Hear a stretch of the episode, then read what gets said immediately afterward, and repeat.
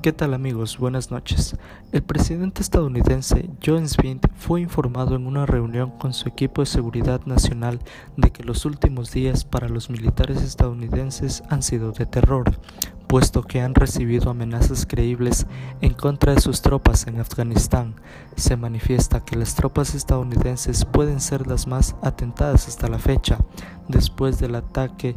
en contra del aeropuerto de Kabul, reivindicado por el grupo de terroristas del Estado Islámico. Por su parte, la portavoz de la Casa Blanca, Jane Spakin,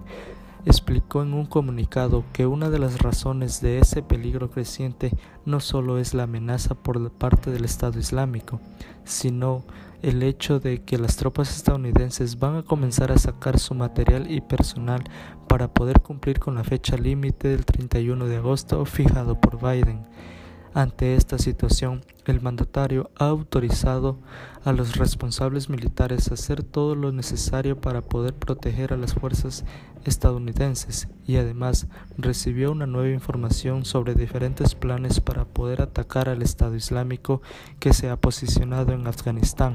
esto en represalia por el atentado del día de ayer, para así poder cumplir con el objetivo de evacuar a, la mayoría del pueblo afgano informó para ustedes Fernando Vargas.